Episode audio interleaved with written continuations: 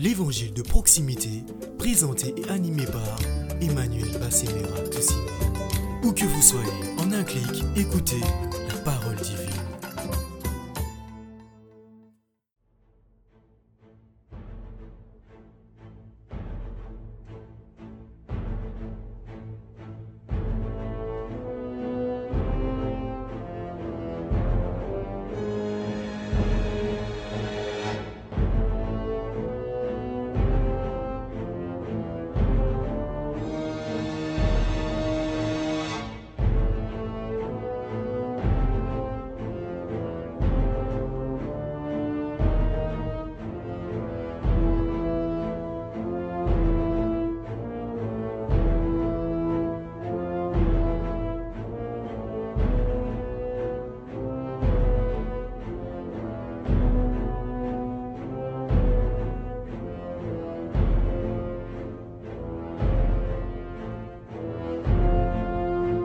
Comment peut-on reconnaître un prochain?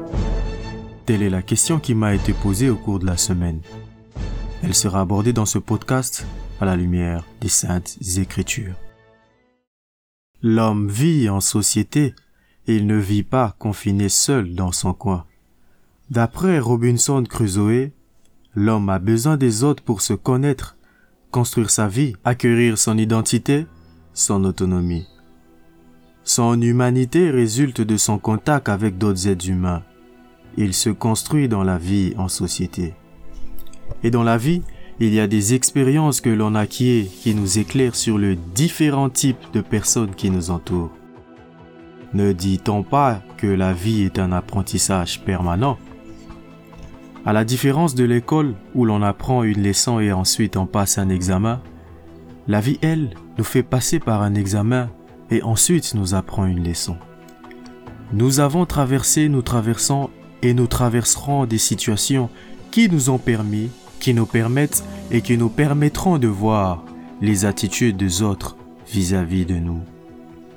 C'est sur base de cela que nous pouvons déduire que X personne est un prochain, un passif ou un ennemi. Même Dieu dans Proverbe 17, 17 dit que c'est dans le malheur qu'on reconnaît les bons amis.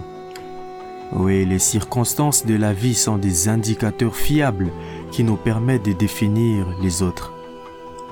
Il y aura des gens qui se foutront de vous, que j'ai nommés dans l'épisode précédent les passifs.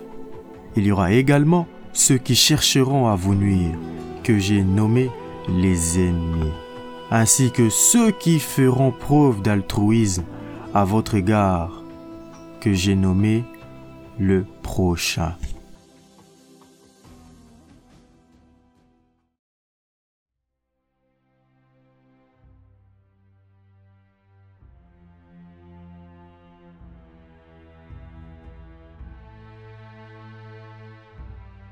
À la différence des autres, le prochain sera celui-là qui sera sensible à tout ce que vous traverserez comme situation dans la vie il se réjouira vraiment de votre bonheur et de votre réussite.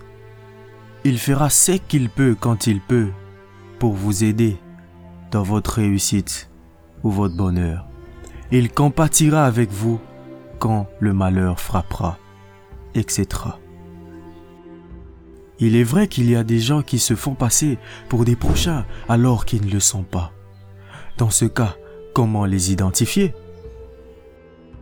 Croyez-moi sur parole qu'il y a des masques qui finissent par tomber avec le temps.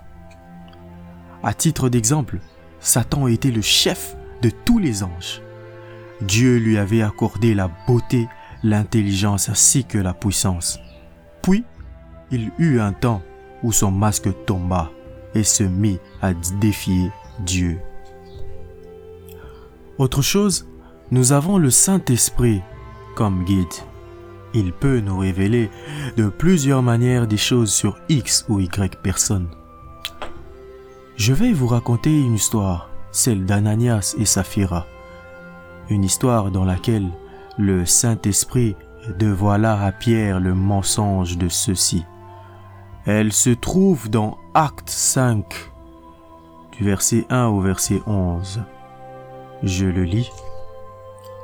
Cependant, un homme appelé Ananias avec Saphira sa femme vendit une propriété et garda une partie du prix en accord avec sa femme. Il apporta le reste et le déposa aux pieds des apôtres. Pierre lui dit, Ananias, pourquoi Satan a-t-il rempli ton cœur au point que tu aies menti au Saint-Esprit et gardé une partie du prix du champ? S'il n'avait pas été vendu, ne te restait-il pas? Et après l'avoir vendu, n'avais-tu pas le droit de disposer du prix? Comment as-tu pu former dans ton cœur un projet pareil? Ce n'est pas à des hommes que tu as menti, mais à Dieu. Quand Ananias entendit ces paroles, il tomba et expira.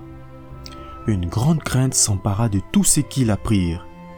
Les jeunes gens se levèrent pour envelopper le corps, puis ils l'emportèrent pour l'enterrer. Environ trois heures plus tard, sa femme entra sans savoir ce qui était arrivé.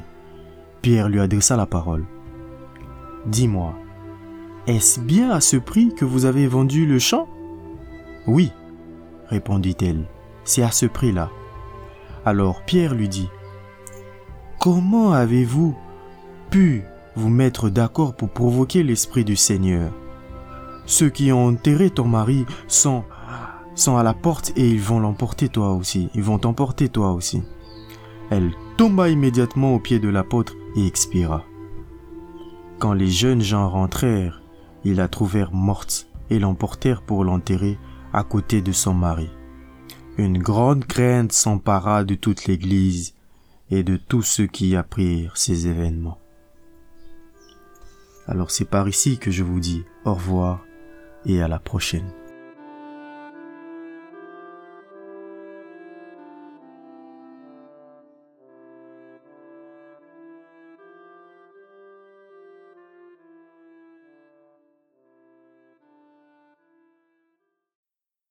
L'évangile de proximité, présenté et animé par Emmanuel Bassemera Toussimé.